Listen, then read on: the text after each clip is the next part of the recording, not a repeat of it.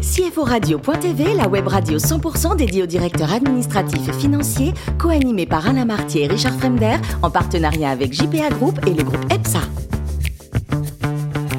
Bonjour à toutes et à tous, bienvenue à bord de CFO Radio.tv. Vous êtes 11 000 DAF et dirigeants d'entreprise abonnés à nos podcasts. Merci à toutes et tous, vous êtes toujours plus nombreux à venir toutes les semaines. Sachez que vous pouvez réagir sur nos réseaux sociaux et notre compte Twitter CFO Radio-du-Bas TV.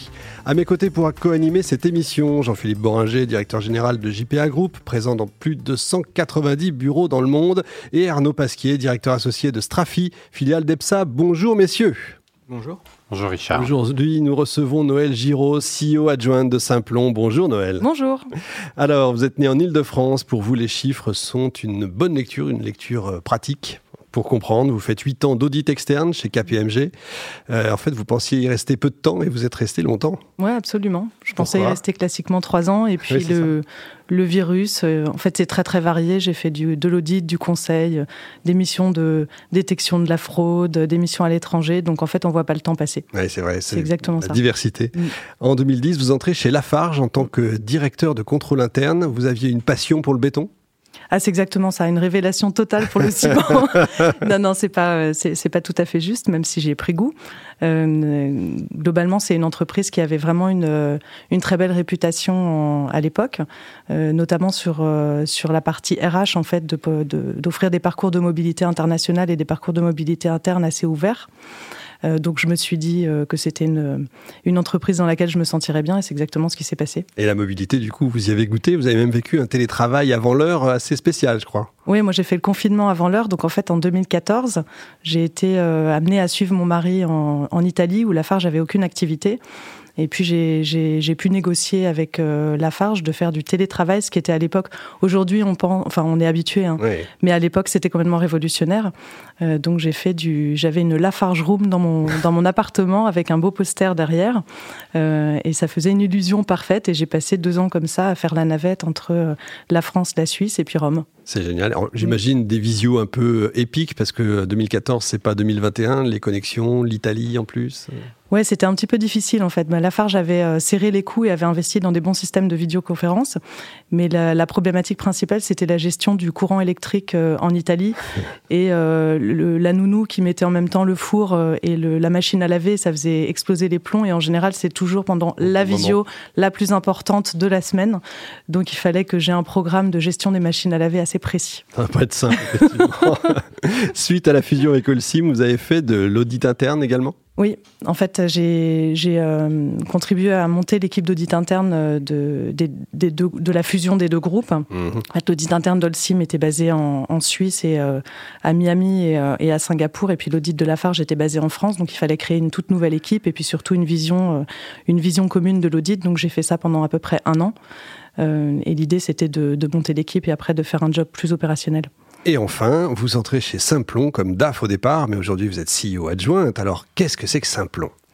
Euh, bah peut-être entre-temps, juste avant, euh, à la fin de cette période d'audit interne, j'ai pris un job opérationnel euh, chez Lafarge, sans lequel j'aurais pas été en mesure de prendre le poste que j'ai que j'ai aujourd'hui, où là j'ai été DAF sur la partie achat d'énergie qui représente à peu près 30-40% des coûts de production dans, dans l'industrie du ciment.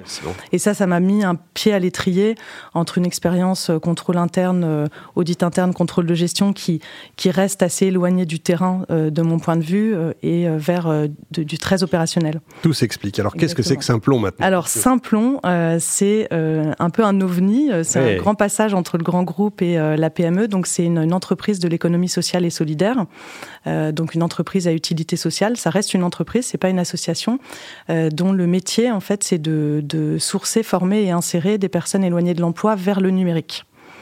Donc euh, c'est le pari de l'inclusion par le numérique. C'est une Sacré pari. Exactement. Qui a été créé en 2013 sur un peu un pari fou. Euh, de dire euh, il y a énormément de demandeurs d'emploi Et il y a énormément de tensions dans les métiers du numérique. Donc le pari, ça a été de créer une pédagogie euh, qui permet d'amener très rapidement sur un format bootcamp euh, à l'américaine, donc très rapidement, très intensif, des personnes éloignées de l'emploi et de les amener vers, euh, vers des, des, des entreprises classiques avec des métiers initialement développeurs web et puis progressivement, ça, ça, on a élargi les métiers vers la data, la cybersécurité, etc. Mais le pari, c'est vraiment d'amener des personnes qui sont, aujourd'hui, on a plus de 50% des personnes qui ont le bac ou moins de bac et qu'on amène en, six mois à des niveaux au moins bac plus 2 et qui derrière trouvent des postes dans des, dans des grandes entreprises, des ESN, dans des directions informatiques. Donc c'était un pari un peu fou mais qui a marché et ça s'est développé euh, progressivement jusqu'à, on a formé à peu près 13 000 personnes aujourd'hui. Bravo. Euh, dont 4 000 à, l'international. Avec beaucoup de femmes, vous arrivez euh? Oui, en fait, ça c'est un. En fait, on a on a une ambition euh, de féminiser les métiers du numérique et donc on a à peu près 40% euh, de femmes dans nos promotions. Donc ça, ça veut dire un, processus de, sourcing, en fait, d'aller chercher les apprenants qui auraient jamais, euh, les apprenantes surtout, qui n'auraient jamais passé, passé la porte et qu'il faut arriver à d'abord à convaincre, ensuite à sélectionner, ensuite à amener dans, dans des formations de longue durée sur, sur du numérique. Arnaud, alors, je crois que vous avez euh, récemment annoncé que, avoir remporté un, contrat conjoint avec euh, l'AFPA pour euh, former justement 4000 conseillers numériques. Absolument. donc, bravo, c'est un, beau, un beau contrat. Mhm. quels sont les défis auxquels vous allez devoir faire face dans ce contexte de Covid qui, j'imagine, transforme la formation qui était quelque chose de très présentiel, physique, mm. et même peut-être dans le recrutement des, personnes informées? Mm. Oui, vous avez raison. En fait, c'est un des, un des plus gros défis euh, que le secteur a eu à, à, affronter euh, avec le Covid. C'est euh, le passage de formation en présentiel principalement et en particulier pour nos publics qui sont à la base assez éloignés du numérique et de passer ces formations en mode, en mode distanciel. Donc, nous, on avait investi assez tôt et en partie grâce à une levée de fonds dans une plateforme pédagogique qui nous a permis de basculer nos formations en distanciel. Mais on pense que le, le bon modèle, c'est un modèle hybride avec euh, du présentiel et du distanciel, mais en tout cas en termes d'outils, nous on était déjà euh, équipés. Euh, on a été live sur cette plateforme dans, dans, la version actuelle en avril 2020. Donc bien nous en a pris, c'était vraiment le bon moment d'investir. Et donc c'est un des, un des plus gros défis, c'est vraiment ça, c'est la digitalisation de la formation, euh, et puis aussi euh, arriver à un peu à casser les, les a priori, c'est-à-dire que il faut pas que les financeurs s'imaginent que comme c'est à distance, c'est euh, c'est moins coûteux. La réalité, en fait, c'est que oui, on a moins de coûts de locaux, mais en fait, on a, il faut énormément d'énergie pour former des publics éloignés de l'emploi et les maintenir, et éviter des décrochages quand ils sont à distance. Ils sont très souvent dans des conditions euh, de logement difficiles. Euh, donc euh, il faut un, sacré dispositif pour arriver à, mener à bout des projets de six mois euh, en ayant des personnes principalement à distance. Et j'avais une deuxième question, c'est vous avez évoqué il y a quelques minutes l'international. Mmh. c'est quelque chose qui peut paraître un, peu étonnant de la part d'une entreprise de, formation qui est souvent locale. et on sait que la formation en France, c'est un, domaine assez particulier, notamment sur le modèle économique. Euh, quels sont aujourd'hui, peut-être à partir d'un pays euh, euh, dans lequel vous visez de vous implanter, les défis auxquels vous vous confrontez? Alors on a ouvert plusieurs filiales. On a ouvert une filiale au Maroc, une filiale au Sénégal, et puis on a monté un projet en Inde. Donc je dirais que les défis sont assez différents. La partie sur toute l'Afrique, une grande partie des financements de la formation professionnelle sont philanthropiques. Euh, donc, ce sont des fondations d'entreprises ou des très grandes organisations internationales euh, qui financent euh, l'éducation en Afrique. Et donc là, la spécificité, c'est qu'il faut avoir des, véhicules juridiques qui permettent de capter ces fonds et puis d'opérer des projets, d'opérer des projets. Donc là, ce sont nous, on a sur place, on a une fondation, une association. et puis après, les, les, donc très très différent en termes de financement et également différent en termes euh, un peu en termes de, de public et d'appétence. C'est-à-dire qu'en France, pour avoir euh, pour avoir 20 femmes dans une formation, il faut déployer des efforts incroyables pour aller les chercher avec des missions locales, etc. En Afrique, on met une annonce, on a 1000 personnes qui viennent en une semaine. Donc c'est assez euh, c'est assez différent, exactement. Et après en Inde, c'est également c'était également le défi, c'est que beaucoup de ces financements sont des financements de RSE qui doivent qui nécessitent nécessite également d'avoir des associations locales, sinon on peut pas opérer. Donc on est obligé de jongler en fait pour avoir. Le modèle économique est compliqué puisque nos formations sont gratuites pour les personnes qui les suivent. Donc on doit jongler entre plusieurs types de financement et c'est une équation, pour être honnête, qui est assez compliquée à résoudre. Joli jonglage, j'imagine. Jean-Philippe. Oui. Moi, j'ai deux questions. Euh, effectivement, des, formations euh, gratuites, j'ai bien entendu. Euh, les, ressources de Simplon, c'est quoi? C'est du chiffre d'affaires C'est des subventions C'est Comment ça Alors, en, fait, on a à peu près, à aujourd'hui, et la structure a un petit peu évolué avec le Covid, on dirait, je dirais qu'on a à peu près la moitié qui provient de subventions publiques, euh, et un peu privé, et l'autre moitié c'est du chiffre d'affaires. Donc le chiffre d'affaires c'est du chiffre d'affaires vis-à-vis de clients qui peuvent être privés ou publics, donc par exemple des régions, mais on a aussi euh, une activité de, de, formation de salariés, parce que nous pour nous c'est le, le, numérique pour tous. On n'a on pas de ségrégation euh, que demandeurs d'emploi. On croit beaucoup dans la reconversion, donc on a également des clients privés, euh, des grands groupes. En fait, on mmh. travaille beaucoup avec des grands groupes. Si je peux donner un exemple, la, la, Poste, on reconvertit des postiers pour travailler à la DSI en tant que développeur. Donc ça, ça nous du, boulot. du chiffre d'affaires exactement. Mais ça marche très bien. Jean-Philippe. Oui, euh, vous avez fait une levée de fonds en, 2019. Comment ça se passe dans une activité aussi euh, particulière avec bonne une question. partie euh, c'est pas simple, j'imagine. Bah, en fait, on a beaucoup de chance parce que euh, autour de l'économie sociale et solidaire, il y a un certain nombre d'acteurs euh, qui sont euh, qui investissent en fait avec le pari qu'on peut faire de l'impact social et être rentable.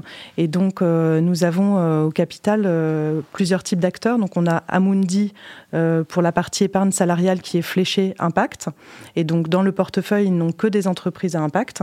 Et c'est extrêmement riche parce que parce que ça nous permet d'avoir énormément de liens avec d'autres entreprises on est très très soutenu euh, par, euh, par eux. On a la caisse des dépôts et puis ensuite on a des fonds à impact.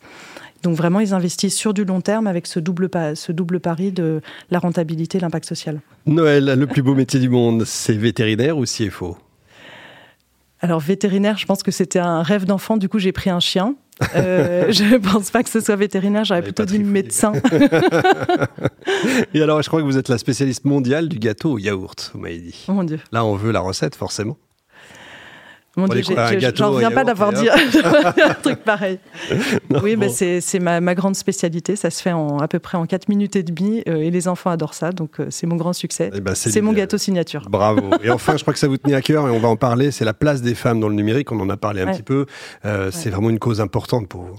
Oui, oui, absolument. En fait, euh, c'est vraiment très important qu'on arrive à arrive à féminiser ces métiers parce qu'il y a un gros potentiel et en fait, les femmes ont pas euh, souvent n'ont pas l'idée euh, et se, se, mettent des barrières sur sur ces métiers alors qu'en fait, ce sont des grands succès. Donc, il y a beaucoup beaucoup de, de, personnes qui pensent la même chose que nous et on y arrive progressivement. Mais mais ce barrage, il est fort et les a priori des entreprises sont assez forts. Mais c'est curieux parce qu'on en entend beaucoup des gens nous dire ça. mais il y a quoi Un manque d'information, de formation de tout Déjà, il y a un manque de candidature. Non, mais d'accord, mais il faut qu'il soit, que ces filles soient au courant que ça existe.